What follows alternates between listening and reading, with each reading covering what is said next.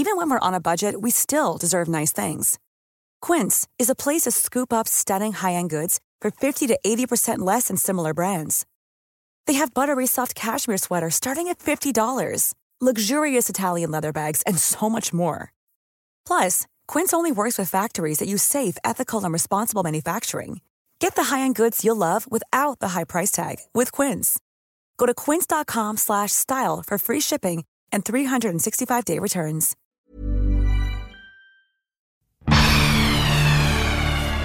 Ich muss auch den Menschen zeigen, damit Menschen Interesse haben, etwas zu lesen über einen anderen Menschen, wie er denkt, wie er fühlt, wie er sich entwickelt hat. Deswegen war es wichtig, äh, offen zu sein für die Menschen.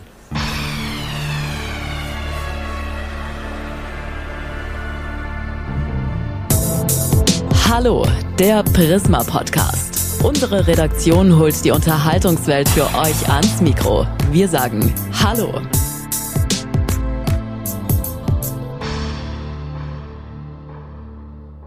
Liebe Podcast-Fans, auf euch wartet jetzt eine sehr interessante Episode mit einem wunderbaren Gast, auf den ich mich persönlich ja schon sehr lange gefreut habe, denn Roland Kaiser ist irgendwie nicht nur ein Musiker und Künstler, sondern schon so etwas wie der Gentleman der deutschen Musikszene. Ich habe mich mit ihm getroffen und wir haben über ganz viele Dinge gesprochen, über sein neues Weihnachtsalbum zum Beispiel, darüber, wie er selbst die Weihnachtszeit begeht, natürlich auch über die fast schon legendäre Kaiser Mania am Dresdner Elbufer, ja, und über noch so einiges mehr. Aber bevor wir jetzt ins Gespräch einsteigen, machen wir noch eine kurze Werbepause. Die heutige Folge wird präsentiert vom SKL Euro Joker. Stellt euch vor, es gibt nicht einfach nur ein Los, sondern ein Da geht viel mehr los. Unter mehr-los.de slash Prisma gibt es ein Los mit viel mehr Chancen, viel mehr Ziehungen und viel mehr Gewinnen. Mit täglichen Sofortrenten und jeden Monat über 160.000 Gewinnchancen. Wer Lust auf den Hauptgewinn von insgesamt 1,2 Millionen Euro hat, ist beim Euro Joker der SKL genau richtig. SKL schenkt allen Podcast-Fans einen Euro Joker im Wert von 10 Euro. Einfach unter mehr-los.de slash Prisma bei eurer Bestellung den Rabattcode Prisma10 eingeben. Spielteilnahme ab 18, Glücksspiel kann süchtig machen, Infos auf skl.de slash Spielsucht. Die Chance auf den monatlichen Höchstgewinn beim SKL Eurojoker beträgt 1 zu 3 Millionen, Verlustrisiko ist der Loseinsatz. Liebe Podcast-Fans, ich beschreibe mal kurz den Platz, an dem wir hier sitzen schickes Hotel, nette Restaurantumgebung. Ähm, hier auf dem Tisch vor mir und meinem Gesprächspartner liegen so allerhand Dinge, zwei Mikros, eine Aufnahmeeinheit, ein schönes Buch liegt vor uns, darüber werden wir gleich noch reden. Ja, und äh, von der Aufnahmeeinheit äh, führen die beiden Mikros weg. Eins führt zu dem Mann, den ich eigentlich bislang immer nur an, naja, also mit Smoking und Fliege oder Anzug, äh, Dreiteil und Krawatte kenne. Jetzt sitzt er bei mir äh, heute als Gast äh, etwas legerer. Sakko trägt er. Ja. Äh, ich freue mich sehr, Roland, dass du hier bist. Guten Morgen. Ja, ähm, beim Prisma Podcast ist es fast schon Tradition, dass sich äh, meine Gäste selbst vorstellen. Deshalb bin ich jetzt ganz gespannt, äh, lieber Roland Kaiser, wie du dich selbst umschreibst. Ich bin äh, ein, ich komme aus Berlin, Wedding und bin dort aufgewachsen und bin viel unterwegs gewesen, habe in vielen äh, Orten Deutschlands gelebt und habe vom Singen über Fernsehproduktion bis wieder zurück zum Singen alles Mögliche gemacht und bin heute ein, ein zufriedener, glücklicher Mensch. Das sieht man dir auch an, vor allen Dingen, wenn man deine Konzerte besucht. Und ich durfte vor kurzem eines deiner Konzerte der aktuellen Tour Alles oder dich besuchen. Ähm, du bist für mich, äh, wenn, wenn ich das mal so ein bisschen ergänzen darf, so ein bisschen wie der, der Gentleman der deutschen Musik, weil du unheimlich stilvoll alleine schon die Bühne betrittst, dein Publikum begrüßt. Ähm, ist das so ein bisschen so der Respekt vor den Menschen, die weit herreisen, die den Abend mit dir verbringen? Es hat vor allem damit zu tun, dass ich das... Ähm als richtig empfinde, mich erstmal vorzubereiten für, für mein Publikum und dann dementsprechend mich auch kleidungsmäßig vorbereite. Ich glaube, dass Kleider Leute, Leute machen, Kleider machen Leute, man fühlt sich irgendwie anders, wenn man sich fertig gemacht hat, dass man einfach so rausschlupft. Und ansonsten ist es so, dass ich mein Publikum nicht nur respektiere, sondern auch sehr liebe und deswegen möchte ich, dass sie sich mit einem schönen Gegenüber wohlfühlen können. Naja, dein, deine Fans geben ja nicht nur viel Geld aus für Konzerte und für Tickets, sondern sie investieren unheimlich viel, auch Zeit. Ja, sie reisen weit an, übernachten. Ja, ja, es gibt ähm, es sie, oft, sie ja. investieren richtig in dich. Gibt es sehr oft, ja. Wir haben eine Reihe von, von äh, Fans, die mitfahren über 20 Tage, 23 Tage, die jeden Tag sitzen, die in der ersten Reihe, wohnen in den Hotels. Da sind viele tausend Euro, die die Menschen ausgeben und da muss man auch äh, entsprechend hart arbeiten, damit die Leute nicht enttäuscht sind. Kann man so sagen, dass du deine Fans abends, wenn du auf der Bühne stehst, so ein bisschen in dein Wohnzimmer einlädst? Ist das so, so dein Wohnzimmer, die Bühne? Ich glaube, wir laden uns gegenseitig ein. Das ist ja nicht meine Halle, sondern ich bin ja auch nur temporär dort. Und manchmal ist es so, dass die Menschen sich viel heimischer fühlen, weil sie aus der gleichen Stadt kommen. Aber es ist so, dass wir gegenseitig äh, versuchen, einen schönen Abend zu haben und äh, es liegt vor allem an uns, ob es uns gelingt, dass die Menschen sich wohlfühlen. Und da wir das bisher immer geschafft haben, dass die Menschen sich wohlfühlen, ist die Freude natürlich groß über eine solche erfolgreiche Tournee. Bei euch scheint ja alles immer perfekt. Ihr überlasst nichts dem Zufall und du beschreibst das auch in deinem neuen Buch. Sonnenseite heißt es, die Autobiografie, wie es so ist, wenn du die Bühne betrittst. Äh, da wird hinter der Bühne nochmal kurz im Gesicht getupft oder da ja, läuft auch nochmal ja. jemand mit ja. der Fusselrolle übers Jackett. Richtig, ja. ja. Und dann ist er da, dieser Moment. Dann bist du, dann bist du auf der Bühne. Du hast mal gesagt in einem Interview, die Bühne ist die Schokoladenseite meines ja, Lebens. Meines Berufes, ja, auf jeden Fall. Es gibt unterschiedliche Dinge hier in dem Beruf, mit deinem genauso. Für mich ist das die, die, das Sahnestück meines Berufes und das Schlimmste ist für mich, fotografiert zu werden. Und äh, dann ist bei mir Platz eins, wie gesagt, die Live-Bühne, dann kommen die Studioaufnahmen, dann kommt Fernsehen. Und äh, was ich nicht gerne mache, ich lasse mich nicht gerne fotografieren. Schon gar nicht, wenn es Fotosessions sind für ein Album, die dauert meistens zweimal, zwei Tage, zwei Tage, a sechs Stunden. Das ist mir einfach, äh, boah, lasse mich nicht gerne fotografieren. Das kommt aber auf den vielen Fotos, die es von dir gibt, überhaupt nicht so rüber, ne? Natürlich nicht, aber das ist ja auch äh, das Ergebnis meistens von langen, von langen äh, arbeitsreichen Tagen. Aber es bereitet mir keine Freude. Wie ist das seit, seit, seit mehreren Jahren, wenn du in die Halle schaust und du hast teilweise mehr als 10.000 Menschen vor dir, die halten ja mittlerweile alle ihre Handys hoch ja, und, ja. und, fotografieren und filmen. Das ist aber nicht das, was du meinst, was, was dich stört. Das ist äh, Ach, du meinst wegen das der ist normal, Ansage mit, der, mit den Fotos? Ja, genau. Ja, das, das Ergebnis ist das Komische daran. Wenn man singt, verzieht man meistens sein Gesicht und dann kriegt man irgendwelche Fotos zugeschickt. Können Sie hier mal unterschreiben? Und dann denkt man sich, mein Gott, warte da ab, bis ich nicht mehr singe. Deswegen mache ich mal einen Scherz mit den Leuten und sage mal, ihr habt jetzt ein paar Sekunden Zeit, mich in Ruhe zu fotografieren, indem ich meinen Mund halte und ihr mal einfach nur fotografieren könnt. Und ich ergänze das gerne ein bisschen, weil ich habe es live sehen dürfen und dann stellst du dich richtig schön in Pose so groß auf, dass man auf der Videowall hinter dir ja. dich sehr, sehr gut fotografieren kann. Und Könnte man machen, ja. das macht dann auch eigentlich fast jeder. Man sieht schon ja, in der klar, Halle, wie es dann überall flackert. Das ist eben ein, das ist ein, ein, ein Phänomen, das wir seit vielen, vielen Jahren haben, dass eben die Menschen ihr Handy mitbringen und es auch nutzen, um Erinnerungsfotos machen zu können. Völlig normal die Corona-Pandemie ist noch lange nicht beendet und äh, jetzt man, man, man, man neigt an der Stelle immer dazu zu sagen, hinter uns liegt die Corona-Zeit. Nein, so ist es ja nicht. Aber du hast die lange Zeit des Lockdowns ja für dich, wenn man es mal so positiv sagen möchte, sehr gut nutzen können. Du hast ein, ein Buch geschrieben, ja. unter anderem. Ähm, Sonnenseite heißt es, ist im Heine Verlag jetzt erschienen zusammen mit der Sabine Eichhorst. Ähm, hat, ist sie diejenige gewesen, die deinen Ausführungen so den letzten Schliff gegeben hat? Oder wie darf ich Wir haben uns äh, getroffen in meinem Haus auf Sylt, haben wir, ich glaube, zwölf Tage gesessen, so also zehn Stunden nur geredet über mein Leben. Und dann haben wir beide, wir beide nach Hause gefahren wieder und dann haben wir in der Woche jedenfalls sechs bis acht Stunden telefoniert, haben unsere Dinge abgeglichen und äh, aber ihre Formulierungskunst ist schon sehr fein ausgebildet und insofern war sie eine wichtige Partnerin für dieses Buch, ja. Du gibst uns in dem Buch ja auch wirklich ganz tiefe Einblicke in dein Leben. Es ist auch reichhaltig bebildert. Man sieht Fotos aus, ähm, aus, dem, aus dem Wohnzimmer zu deiner Kinder- oder Jugendzeit. Ja. Ähm, es gibt auch ein ganz interessantes Foto, äh, das ich dir gleich ja, auch nochmal zeige. Du weißt wahrscheinlich schon, welche ich, welches genau, ich meine. War dir das wichtig, solche, solche fast schon intimen Einblicke in dein Privatleben das zu geben? ist ja nicht so intim. Also ich bin ja, ich habe ja eine Grenze, aber ich finde, wenn ich eine Autobiografie schreibe, muss ich den Menschen auch den Menschen zeigen und nicht nur das, das gemachte Objekt nach dem Motto, das ist der Künstler. Ich muss auch den Menschen zeigen, damit Menschen Interesse haben, etwas zu lesen über einen anderen Menschen, wie er denkt, wie er fühlt, wie er sich entwickelt hat. Deswegen war es wichtig, äh, offen zu sein für die Menschen. Das kommt in dem Buch auch sehr gut so rüber und das auf fast 400 Seiten. Also du hast in der Tat sehr viel zu erzählen in dem Buch.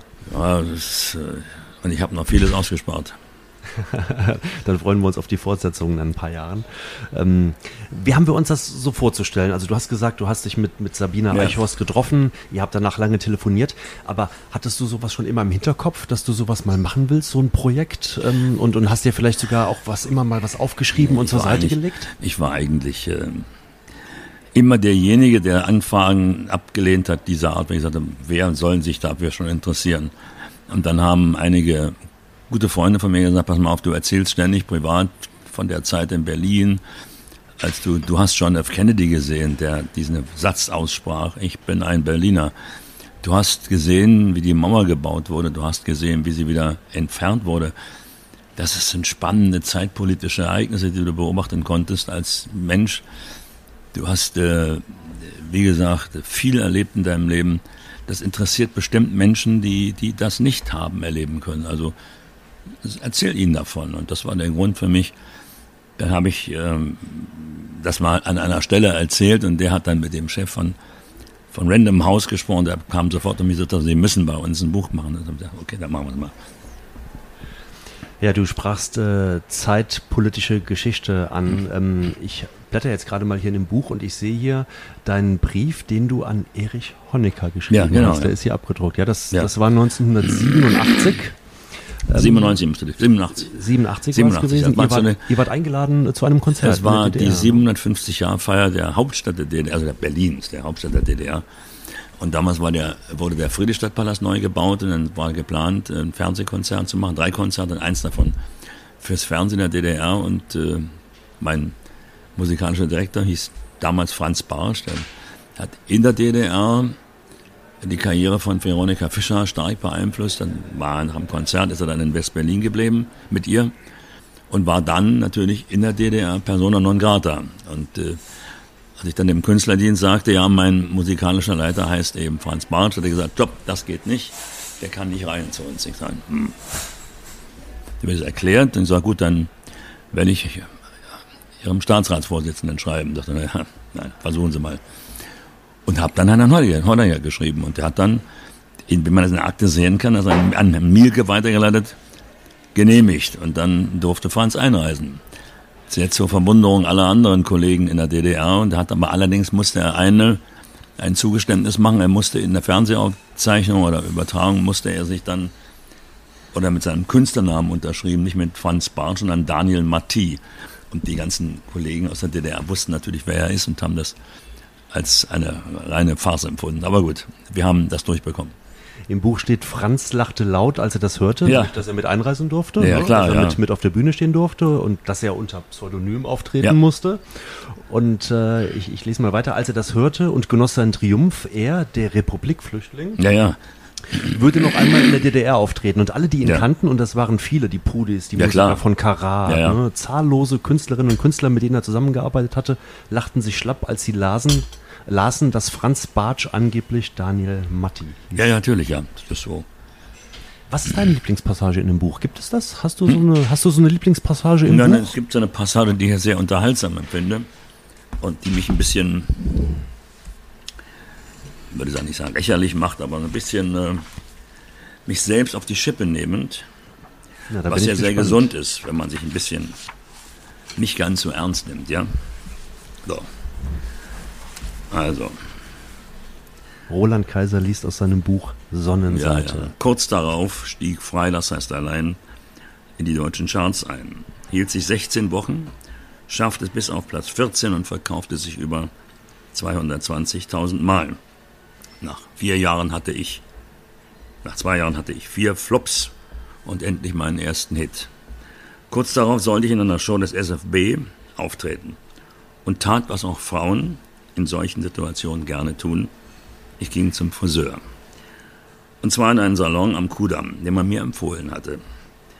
Der Friseur sah mich an, Er selbst sah aus, als hätte er eben aus einem Hochglanzmagazin entsprungen, schlank, trainiert, kein Gramm Fett zu viel. Die oberen Knöpfe seines Hemdes standen offen. Brusthaar blitzte heraus. Er war äußerst gepflegt, duftete und seine Bewegungen waren weich und fließend. Selbst hatte er kaum noch Haare und die wenigen, die ihm geblieben waren, trug er radikal kurz. Er erinnerte mich an Lieutenant Theo Kojak in Kojak, Einsatz in Manhattan, der nicht trotz, sondern wegen seiner Glatze ziemlich cool und sexy wirkte. Mit seinen schlanken Fingern fuhr er mir durchs Haar. Ich würde gern irgendwie anders aussehen.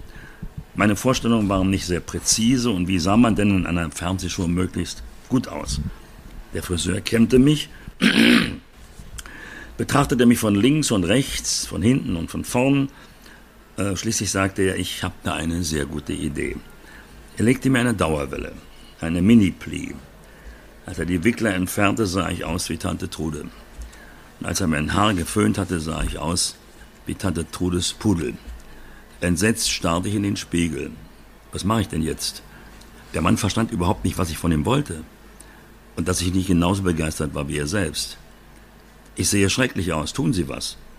Was soll ich denn tun? Das weiß ich nicht, Sie sind der Friseur. Aber bitte machen Sie irgendwas, damit ich nicht mehr aussehe wie ein Pudel. Also, er wirkte etwas verstört. Wenn ich die Haare wieder glatt ziehe, brechen sie. So kann ich auf keinen Fall vor eine Kamera. Und wenn die Haare brechen, kann man sie nur noch abschneiden.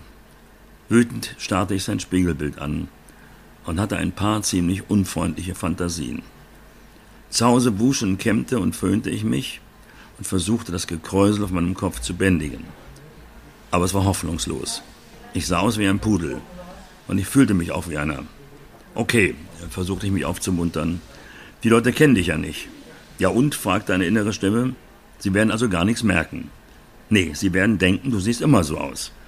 Wütend packte ich ein paar Hemden ein, den neuen weißen Anzug und fuhr ins Studio. Das Video mit Tante Tudes eines singenden Pudel, das wir an diesem Tag aufnahmen, sahen 30 Jahre später meine Kinder. Sie brachen in Tränen aus und hörten erst auf zu lachen, als ich drohte, sie zu enterben. Das ist wirklich so passiert. Und, äh, ja, das sah ich wirklich so aus, wie fand der Todespudel. Trägst du heute noch weiße Anzüge? Nein, nicht mehr. Die tragen sehr auf, ja. ja, sehr schön. Das neue Buch Sonnenseite ist erschienen im Heine Verlag und wir werden in den Shownotes zu diesem Podcast auch nochmal einen Link dazu geben.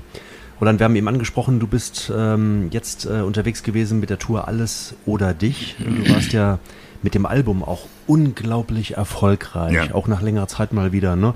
Ähm, war das ja so ein richtig, richtig riesiger Erfolg. Also mit, mit, dem, mit dem Einschlag des, des Albums quasi auf. Ja, wir hatten ja im Album vorher auch Gold, davor auch Platin, ja. das ist nicht so. Ja. Aber wir haben natürlich, äh, hatten mit dem Album Seelenbahn natürlich die Hilfe des Hits, warum hast du nicht Nein gesagt? Das hat auf dem Album nicht einen solchen Titel gehabt, aber es ist jetzt so, dass die Leute die Alben gerne hören, weil ihnen vielleicht die gesamte Liedauswahl und die, die Produktion gut gefallen.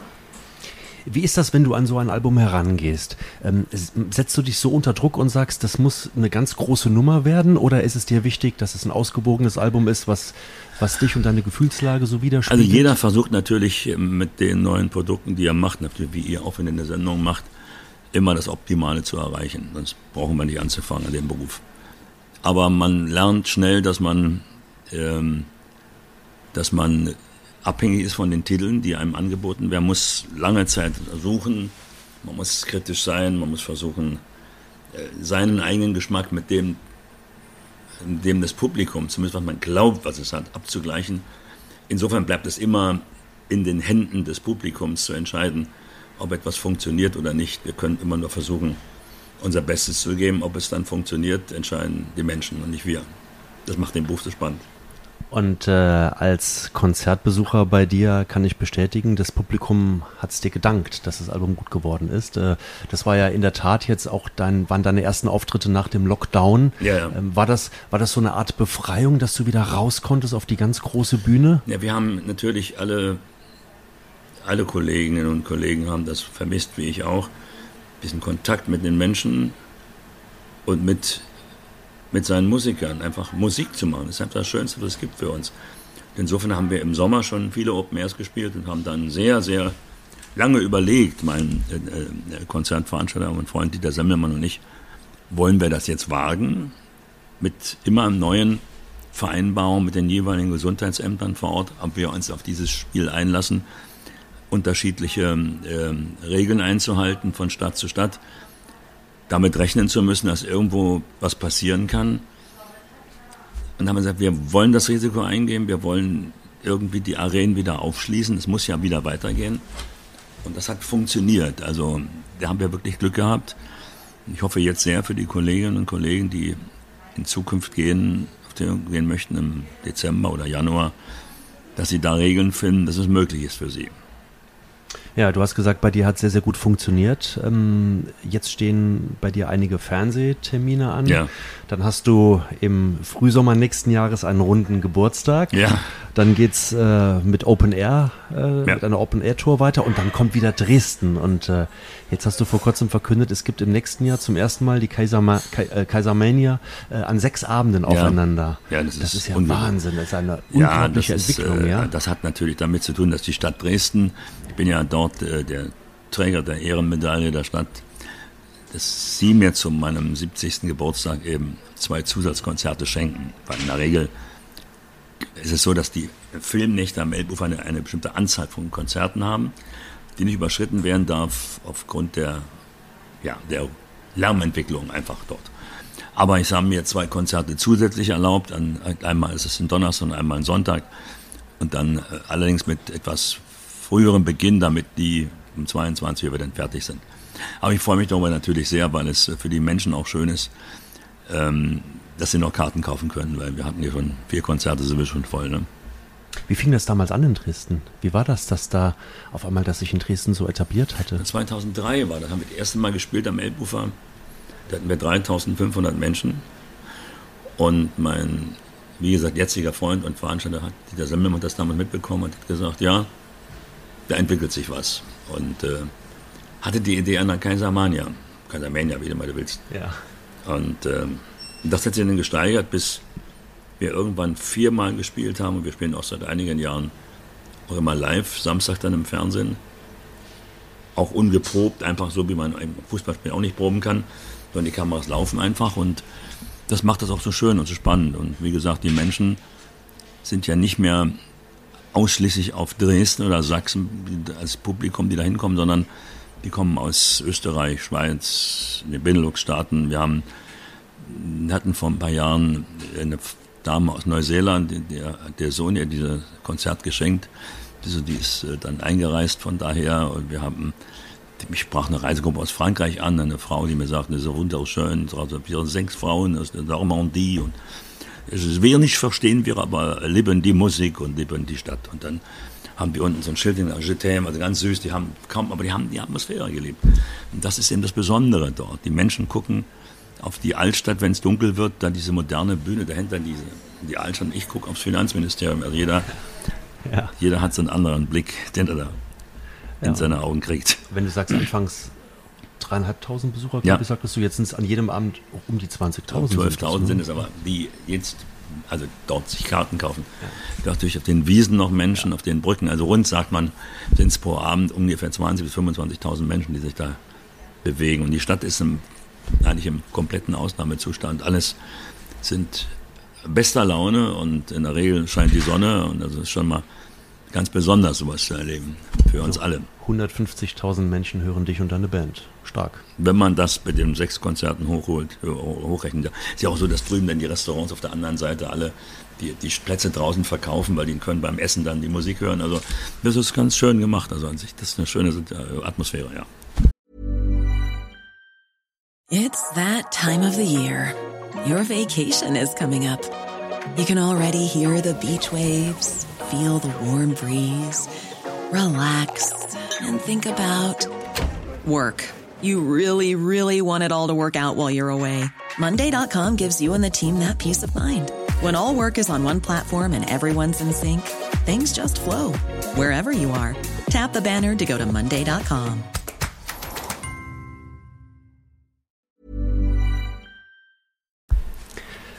Okay, gehen wir ins Hier und Jetzt zurück. Weihnachtszeit. Die Weihnachtszeit ja. steht vor der Tür und ähm, auf dem Tisch äh, vor uns liegen auch so ein paar Bilder, ähm, die dein aktuelles Album, das auch heißt Weihnachtszeit, äh, mhm. flankieren. Ja. Ähm, wie, wie, wie kam es dazu, dass du auf einmal solche Klassiker wie Odo Fröhliche, O Tannenbaum, leise rieselt der Schnee, ähm, war das schon immer mal so ein Wunsch von dir, dass du sagst, ich mache mal so mein ganz eigenes Weihnachtsalbum? Ich habe schon mal eins gemacht. In, glaube, ich war das 2007 oder 2008. Damals hat meine Krankheit mich schon sehr gebeutelt und solche Weihnachtsklassiker äh, wie Stille Nacht oder, oder so Dinge sind, braucht man viel Luft, um die äh, wirklich auch äh, lange Töne aushalten, singen zu können. Das Album war damals äh, kein Glanzstück. Und ich wollte unbedingt ein Album machen, das eben besonders ist. Wir haben eben Titel, wie du gerade sagtest, Odo Fröhlich oder Leise rieselt der Schnee, so weit verpoppt, wie es möglich ist und dann eben überraschenderweise fängt er plötzlich ein Weihnachtslied an zu singen. So haben wir es versucht. Ich habe dann versucht, Swing-Nummern zu machen, die, die man also so Let, It Snow Let und Snow. so White Christmas ja, und so genau. Dinger. Ja. Habe mit Live-Musikern gearbeitet, meiner dort sitzenden wirklichen Band, die Big Band Musik gemacht hat, mit einem Kontrabass, mit Schlagzeug und, und Gitarre und Klavier und also Leben und Bläsern, richtige, richtige Musiker. Das fand ich in, gerade in der Zeit besonders wichtig, ein Signal zu setzen und sagen, wenn ihr dann schon nicht draußen spielen könnt, dann würde ich versuchen, euch wenigstens im Studio die Chance zu geben, wieder Musik machen zu können. Das hat viel, viel Spaß gemacht. Haben auch alle Streicher waren dann auch Streicher, die da saßen und Musik gespielt haben. Das war sehr schön. Wir haben Programming so wenig wie möglich gemacht. Und es hat auch funktioniert. Du hast auch viele verschiedene Chöre mit im ja. Studio gehabt, wenn ich richtig informiert bin. Das kommt beim Album, wenn ich es mal, also ich habe hab mal reingehört, ähm, das kommt wirklich sehr, sehr stimmgewaltig, ähm, sehr, sehr traditionell und ja, du hast es eben als poppig umschrieben. Das, das finde ich eine sehr, sehr gute Beschreibung. Kommt, ja, es ist so eine Mischung kommt, aus. Ne? Natürlich, man macht Gloria und Excelsis Deo, also ja. Engel auf den Feldern, genau. haben wir genau. halt eben einen klassischen, schönen Kinderchor, der mit mir singt oder oder, oder so, so Dinge, leise rieselt der Schnee und so Sachen, die, wo die wirklich auch richtig sind und passen. Ne? Oder ein Gospelchor bei, bei äh, Mary's Boy Child und so Dinge. Das hat so stimmungsmäßig schon gepasst für die einzelnen Songs, ja. Also du überraschst mit dem Album, finde ich. Ne? Das ist also nicht einfach nur die wievielte Aufnahme von irgendeinem so Evergreen, sondern es ist schon, es sind schon überraschende Momente dabei, wenn ich das mal so, so sage. Das war die Aufgabenstellung für meine beiden Arrangeure, für den Alex Wende und für die Lee Caspi, die also das von Streicher dann fantastisch gemacht hat, überraschende Momente schaffen für die Menschen, dass sie sagen, ey, das habe ich so noch nicht gehört. Ja. Das versuchten wir damit. Vor allen Dingen auch diese swingigen Momente, ne? Letztes noch haben wir angesprochen, White Christmas, gefallen mir unheimlich gut. Ein Titel ist auf dem Album drauf, der musste da ja eigentlich drauf. Und den hast du auch in deiner aktuellen Tour schon gespielt. Das ist der Song, ja, man kann sagen, mit dem bei dir alles anfing. Ne? Das ist äh, der Elvis-Song. Ja, das ist in the Ghetto. Ich weiß, das war eine ganz komische Geschichte eigentlich. Wenn die Hörerinnen und Hörer das noch nicht kennen, dann erzähle ich Ihnen das mal. Ich habe 1973 an einer Stelle einfach mal den Mund zu voll genommen. Ich habe jemanden kennengelernt, der, der, dessen Bruder war Manager von Randolph Rose. Weiß nicht, den wirst du nicht mehr kennen. Sagt mir nichts. Nein. hat gesungen früher und war im Künstler, der in Hitparade gesungen hat. Ich habe dann gesagt, naja, Hitparade, drei Minuten singen, Text nicht vergessen, nicht hinfallen, Mikrofon festhalten, muss, muss, man, muss man ja können. Kann im Prinzip jeder. Und er sagt, den gibt man nicht so an. Und ein Wort gab das andere. Und irgendwann hat er gesagt, ich mache dir mal einen Termin bei der Hansa, dann kannst du mal vorsingen gehen. Und irgendwann rief er mich an und sagt, du hast einen Termin am 21. Dezember um 18 Uhr oder irgendwie. Bin ich da hingefahren, war noch nie in meinem Leben im Studio, noch nie in meinem Leben irgendwo gesungen und dieser Tonmeister sagte mir, was, haben Sie denn schon mal gesagt, nein? Und können Sie überhaupt singen? Weiß ich nicht. Ja, was wollen Sie singen? Weiß ich auch nicht. Dann haben wir so eine Liste von Playbacks hingelegt, dann können Sie sich uns aussuchen. Und da habe ich den Song entdeckt, weil ich den mochte ich gerne von Elvis. Sag, ich möchte In the Ghetto singen. Sag, oh, wollen Sie was Leichtes nehmen? Ich sage, nee, das möchte ich gerne singen. Und dann habe ich das gesungen, kam ich wieder raus, und dann guckte er mich an, sagte, Sie haben noch nie gesungen? Ich sage, nein, noch nie. Nein, dann warten Sie mal hier. Er rein zum großen Thomas Meisel, dann kam der raus, hat zu mir gesagt, oh mal, wollen Sie, komm doch mal in mein Büro. Dann bist du angeboten, dann gesagt, was halten Sie denn davon, wenn ich Ihnen jetzt einen Dreijahresvertrag gebe? Und so kam ich dazu. Also überhaupt nicht geplant, einfach nur mal den Mund zu voll genommen. Das Ergebnis waren dann, oder sind jetzt 47 Jahre Berufserfahrung. so kann das kommen. Ne? Auf aller, allerhöchstem Niveau. Insofern zur richtigen Zeit als junger, als junger Kerl, wenn ich es mal so salopp sage, mal an der richtigen Stelle. Ja, einfach mal ein bisschen zu weit aufgemacht. Ne? Ziemlich kurz würde ich mal sagen, sowas zu behaupten, aber es hat eben funktioniert und hat dann hinterher, er hat es mir auch erklärt, er sagt, jeder gerät in die Gefahr, wenn er einen Elvis Presley Song singt, Elvis zu kopieren. Mhm, mhm, und das hast du nicht gemacht, du hast versucht, das Lied einfach so zu singen, wie es deiner Stimme gemäß und das hat ihm gefallen. Deswegen hat er da was drin gehört, der Thomas Meisel. Übrigens war er ein großartiger Produzent und sehr weiser, kluger Mann. Als man mir in der Vorbereitung auf das heutige Gespräch sagte, ja, auf dem Album äh, singt Roland auch Englisch und er singt auch Elvis in the Ghetto, dachte ich, okay, das, das musst du dir dann mal anhören. Ist normal, ja klar. Mal sehen, wie das oder hören, wie das ja. so ist. Ähm, ich schlage vor, wir haben über den Song ja. jetzt schon gesprochen. Lass uns doch einfach mal in deine Version von In the Ghetto kurz reinhören. As a snowflake On a cold and gray Chicago morning, a poor little baby child is born in the ghetto. And his mama cries. Cause if there's one thing that she don't need, it's another hungry mouth to feed in the ghetto. People, don't you understand? The child needs a helping hand. Ja, das war die Version In the Ghetto von Roland Kaiser. Also Roland, allerhöchste Gratulation für dieses große Remake. Dankeschön. Bist du ein weihnachtlicher Typ? Ist das so? Ja, so, ja nicht, nicht so mehr oder weniger als andere Menschen. Was mich besonders an dieser Zeit fasziniert, ist dieses, diese Rückkehr zur Besinnlichkeit, zur, zur Einkehr, zur Ruhe, zum familiären zum ähm, Entspanntsein und ähm, das fasziniert mich in der Zeit, dass man einfach mal abschalten kann, was man sonst kaum kann. Man lässt sich darauf ein, äh, abzuschalten. Das ist, finde ich, ein ganz, ganz wichtiges Moment, ja. Lust auf eine kleine, knackige Weihnachtsfragerunde? Entweder ja. oder Antworten? Okay. okay. Weihnachtsmarkt oder lieber gemütlich mit der Familie Weihnachten zu Hause? Weihnachtsmarkt ist schon schön, ja. Glühwein oder dann doch lieber warme Schokolade? Glühwein. Den Weihnachtsbaum selber schlagen oder fertig kaufen? Fertig kaufen. und dann jetzt komme ich wieder auf, ja. die, auf die tollen Fotos zu sprechen. Hm. Es gibt ein unheimlich schönes Foto, wie du einen, ich dachte, frisch geschlagenen Baum aus dem Wald ja. nach Hause trägst. Also ja, doch lieber ist, äh, fertig kaufen. Dem Foto geschuldet und der Idee geschuldet. Und, und den Weihnachtsbaum dann auch selbst schmücken oder bestaunen, wie ihn deine Frau schmückt? Mitarbeiten. Schön. Welche Musik läuft dann Heiligabend? Dein eigenes Weihnachtsalbum oder dann doch nein, über die ganz sicher, nein, nein, wir haben so eine Playlist, eine Weihnachtsplaylist, die ist dann von meiner Tochter zusammengestellt und die ist dann sehr abwechslungsreich. Ne? Ah, okay. Es gibt demnächst auch eine, eine, eine Weihnachtsfanbox von dir. Ja. Und da finde ich es wunderschön, dass es dazu auch ein Notenheft gibt, 40 Seiten, auch mit den entsprechenden Wenn jemand Texten damit singen möchte, klar, Logo, da mitspielen will, natürlich klar. Apropos ähm, äh, CD, bist du denn eher so der Vinyl-Typ, denn, denn die LPs feiern ja auch ja, so, so eine Renaissance. So. Ich ne? meine, es wird so sein, wir werden natürlich, wie ja alle wissen, wir werden nicht mehr viele, viele Jahre CDs äh, haben, weil die Entwicklung dahin geht, dass es sicherlich nicht ewige Zeiten noch äh, physische Tonträger geben wird, sondern die Musik entwickelt hin zum Streaming, zu Downloads. Wir werden also Musik anders nutzen, als wir es noch kennen, vor vielleicht fünf oder zehn Jahren. Ich habe ja sowieso erlebt, von der Abschaffung der Single über, über Vinyl, über, über Kassette, über die CD. Jetzt merke ich langsam, jetzt geht die CD zu Ende, wenn wir also Musik wahrscheinlich nutzen in Form von Streaming oder Downloads.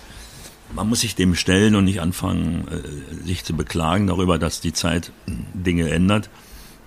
Wir müssen auch damit klarkommen, dass die Menschen Musik anders nutzen werden. Insofern ist es nur so, dass Fans, richtige Fans, haben große, großartige Musikanlagen, in denen sie eben Vinyl abspielen, weil es ist einfach irgendwie, jetzt geht vor allem Richtung Jazz-Fans und Klassik-Fans, die dann wirklich so mit extrem teuren Anlagen eben äh, Musik hören zu Hause. Das normale Konsumieren von, von Musik wird das Streaming sein und, und die Downloads sein. Trotzdem gibt es dann Weihnachtsalbum auch als LP. Ja, weil es ist immer noch ein Kunstwerk. Also dann wirken Fotos besonders. Das war ja unser aller Bedauern, als die CD kam, dass wir sagen, es wird nie wieder Cover geben wie, was ich von, von, von Frank Zappa oder von den Beatles oder den Stones, die teilweise Kunstwerke waren. Ähm, das hat sich wieder reguliert. Viele, die meisten Künstlerinnen und Künstler, die ich kenne, national wie international, haben dann Vinyl und äh, da zählt dann wieder ein Cover mit als äh, besonders schön oder nicht schön. Was man sagen muss, ist eben, dass das finde ich auch gut, dass sich das so entwickelt. Es ist mittlerweile schwierig sogar äh, Termine zu kriegen, um Vinyls herstellen zu lassen. Muss lange Voranmeldungen machen, wenn man also sagt, ich habe Plan im nächsten Jahr ein Album zu machen, muss man schon ein Jahr vorher anmelden, dass die Zeit und Kapazitäten haben, die herzustellen überhaupt. Okay, wir haben über die, ähm, oder du hast gerade selber die Weiterentwicklung der, der Tonträger oder der Medien gesprochen, ähm, dass Musik äh, in Zukunft anders konsumiert wird, als es in den letzten Jahren auch war. Ähm, soziale Netzwerke, lass uns mal kurz darüber sprechen. Du hast eine Zeit lang gesagt oder sagst es, glaube ich, vertrittst diese These, glaube ich, immer noch. Das ist eigentlich nichts für mich als Privatmensch. Äh, da zeige ich nicht, äh, wie, wie ich irgendwo Das tue ich auch nicht. Esse. Nein, das mache ich auch nicht. Nein, aber du, du nutzt es beruflich aber auch. Ja, ne? das hat jetzt mit, auch mit meiner Tochter was zu tun. Ich war eher ein sogenannter mäßig sozialen Netzwerk betreiben, sagen wir mal so. meine Tochter hat irgendwann zu mir gesagt, dann entweder machst du den Laden zu oder machst es richtig. Und richtig heißt, nimm doch die Menschen mit und nehmen sie beruflich mit. Du musst ja nicht sagen, ich gehe jetzt baden oder schwimmen oder duschen. Darum geht's gar nicht. Aber wenn, du die Leute mitnimmst auf einer Tournee, zum Beispiel, die nicht kommen können, ist das für die Menschen spannend. Erzähle ihnen irgendwas beim Backstage-Bereich, was du gerade machst, was ihr macht, vorher oder nachher. Das interessiert Menschen. Das ist auch nicht schlimm, sondern aber mach es dann richtig, wenn du es machst. Und da hat sie mich überzeugt. Deswegen tue ich das jetzt. Ansonsten kann man sagen, als alle modernen Dinge oder alle Entwicklungen haben immer zwei Seiten. Man muss versuchen, die Seite positiv zu nutzen. Das ist in unserem Beruf so, wenn man sagt, früher haben wir eben, wenn wir im Studio waren, lange warten müssen, bis die erste Aufnahme per Band rauskam. Heute geht das alles per Mail. Ich kann heute sagen, ich möchte gerne, dass, dass der Trommler in, in New York meine Songs trommelt. Dann schicke ich eine Mail rüber. Der trommelt und schickt sie mir wieder zurück. Das ist undenkbar gewesen. Man muss ja mal die positiven Seiten sehen in dem Bereich. Insofern ist es, ähm, ich, äh, es gibt natürlich auch gefährliche Seiten, was das Internet angeht. Die sozialen Medien kann jeder Dreck schmeißen ohne Ende und ohne, ohne Rechenschaft gezogen, gezogen zu werden. Das ist halt für, für Heckenschützen ideal, aber auf der anderen Seite haben wir auch durch die erhöhte Kommunikation und Information auch wiederum Vorteile. Also man muss das abwägen miteinander. Oh ja, und vor allen Dingen deine Fans haben von, von deinen neuen Aktivitäten ähm, vor allen Dingen bei Instagram habe ich jetzt gesehen, gab es eine, eine erste Fragestunde ähm, für deine Fans. Haben da ja viele Vorteile und ich darf mal so ein bisschen zitieren. Die haben ja da ganz süße Sachen gefragt, ne? So wie viele paar Manschettenknöpfe hast du? Ne? Hast ja, die kommen auf lustige so, Ideen, ja. So über 110, glaube ich, hast ja, du ja. gesagt, ne? Weil das für dich so ja, eine Art ist. Das dich, war auch so eine Idee meiner Tochter. So. Ich habe mal so eine Fragestunde gesehen. So, was hast du gemacht? Ja. So eine gute Idee, sagte ich. Wenn du meinst, und dann hat sie mir das, kannst du das einfach so. Das war eine gute Idee, muss ich zugeben. Und da fragte auch jemand doch tatsächlich, wie machst du das, dass du nicht schwitzt auf der Bühne? Ja, das ist für viele ein Phänomen, weil wir natürlich, da wenn ich in Dresden manchmal spiele, draußen im Sommer überhaupt spiele, dann da mit einem Dreiteiler stehe bei 35 Grad und nicht schwitze. Das liegt an der Kondition, die man hat. Ich mache viel Sport und ähm, schlafe ausreichend und trinke sehr wenig Alkohol und das ist dann auch nicht schweißtreibend, sondern eher das Gegenteil. Wenn man fit ist, kann man das eher, eher hinkriegen. Ich habe überhaupt keine Konditionsprobleme auf der Bühne. Du wirst bald 70. Ja. Beschäftigt dich das? Oder Nein, ist das so? Nein. Ist das ein Geburtstag? Wird das ich bin Geburtstag eher im Gegenteil äußerst dankbar, denn äh, mit meiner Vorgeschichte ist das alles andere als selbstverständlich. Und so oh, bin ja. ich eher dankbar als äh, jetzt der große Bedenkenträger bei deiner Sieben steht. Ja, also ich, ja, ist, also insofern, ich bin da völlig entspannt. Wenn ich noch mal kurz auf dein ja. Buch zu sprechen komme, ähm, gegen Ende unseres Gespräches, Roland, ähm, dann machst du ja auch keinen Hehl daraus, dass du stolz darauf bist, äh, ähm, auch SPD, bekennendes SPD-Mitglied zu sein. Ähm, hast auch zuletzt dich auch im Wahlkampf von Olaf Scholz auch gezeigt. Das rührt ja auch so ein bisschen mit deiner, mit deiner Kindheit, mit deiner Pflegemutter war das ja, damals, ne, die ja, ähm, ähm, für die SPD auch, auch tätig die war. Die Reinemacherfrau, ne? ja. Ja, als, als, als Putzfrau für die SPD, genau. du hattest Willy Brandt damals auch äh, kennenlernen kennen dürfen. Meine Mutter hat behauptet, ich hätte bei ihm auf dem Schoß gesessen. Ähm, ich weiß nicht, ob das stimmt, aber wenn es, denn eine schöne Geschichte zumindest. Ich habe ihn mal kennengelernt, später bei einer Fernsehshow als Gast. Und das war ein äh, sehr, sehr faszinierender Augenblick, weil wir waren also viele Kollegen zusammen im Backstage-Bereich und dann kam Willy Brandt rein und dann war alles still und der Raum war plötzlich voll. Ja, es ist schon, es gibt schon Persönlichkeiten, die, die äh, beeindruckend sind. Ich habe Helmut Schmidt kennenlernen dürfen. Das war auch ein beeindruckender Moment. Also Peter Ustinov, äh, Gerd Fröbe, Kurt Jürgens, also Leute kennengelernt, die, da ist der Raum schon voll, wenn diese Menschen einem begegnen, ja. Zum Thema Politik hat jemand eine Frage an dich. Die will ich dir jetzt mal hier vorspielen. Ich halte sie mal ans, ans Mikro. Lieber Roland, hier ist der Peter Plate und meine Frage an dich ist, wie politisch darf der Schlager sein? Der Schlager an sich kann so politisch sein, wie er möchte, solange er mehrheitsfähig ist. Also ich sehe das an so einem Mann wie Udo Jürgens, der es geschafft hat, eben solche Dinge, sozialkritische Themen so zu verpacken, dass sie, dass sie in der Lage waren, mehrheitsfähig zu sein. Ich denke an so ein Lied wie äh, Das Ehrenwerte Haus. Ich meine, dort die Missstände zu beschreiben, die Menschen provozieren, die ausgrenzen andere, um dann hinterher festzustellen, dass eben du und ich, wir passen nicht in dieses Ehrenwertehaus. Das ist also eine wunderbare Form von Sozialkritik ohne erhobenen Zeigefinger. Das muss man können. Das ist nicht einfach. Das konnte der Texter, damals war es, glaube ich, der, das hat der ähm, Dr. Kunze geschrieben, Michael Kunze, den Song. Bitte mit Sahne war auch so ein Song, wo ich sagen würde, da war aber einer sehr mutig, äh, ältere Frauen zu beschimpfen, die sich vollstopfen mit, mit Kuchen und Sahne das eigentlich auch sein Publikum darstellt. Aber Udo hat das gekonnt. Er hatte diesen Mut, ähm, das zu tun. Das, das hat mich immer sehr, mir sehr gut gefallen immer, ja. Ja, das war eine Frage von Peter Plate, vielen bekannt als ja. Sänger von ehemals Rosenstolz. Toller du bist, Komponist, du bist ganz mit, toller Komponist. mit Peter ja sehr gut auch verbunden. Er hat ja für dich auch einen deiner, deiner äh, Hits geschrieben, Liebe kann uns retten. Die ist ja auch schon ja. letztendlich politisch, nicht? Wenn man, wenn man sagt, dass wir alle aufpassen müssen, ähm, dass die Liebe zu uns, zu, auch zu unserem Planeten uns dazu führen sollte, Rücksicht zu nehmen, das ist ja schon eine politische Aussage, klar. In der Tat. Hast du Träume? Hm? Hast du Träume? Also, ja, eine gute Frage. Was du, was du vielleicht, äh, ja, deshalb stelle, stelle ich sie dir. Ich wollte mal ähm, irgendwann. Lass uns ein bisschen. Fliegen. Ich wollte mal in Neuseeland mit, dem, mit meinem Sportflugzeug rumfliegen, aber es ist eine weite Strecke. Also ich glaube, das wird ein Traum bleiben. Ich könnte mir nur höchstens eine chartern in Neuseeland. Im Moment ist alles schwierig mit den Reisen, aber wenn sich mal ändert, vielleicht mache ich das mal. Lieber Roland Kaiser, vielen Dank, dass wir so ein bisschen mitträumen durften mit dir. Vielen Dank für dieses so offene Gespräch. Ich habe dir zu danken, weil es ein schönes Gespräch war. Das hast du äh, sehr, sehr liebevoll und gut gemacht. Dankeschön. Alles Gute für dich. Danke. Für deine Familie Danke. und für deine wunderbare Band. Dankeschön. Das war wieder eine Folge von Hallo, dem Prisma Podcast. Mehr aus der großen Unterhaltungswelt, das stets tagesaktuelle TV-Programm und alles rund um Streaming findet ihr auf www.prisma.de. Bis zur nächsten Folge.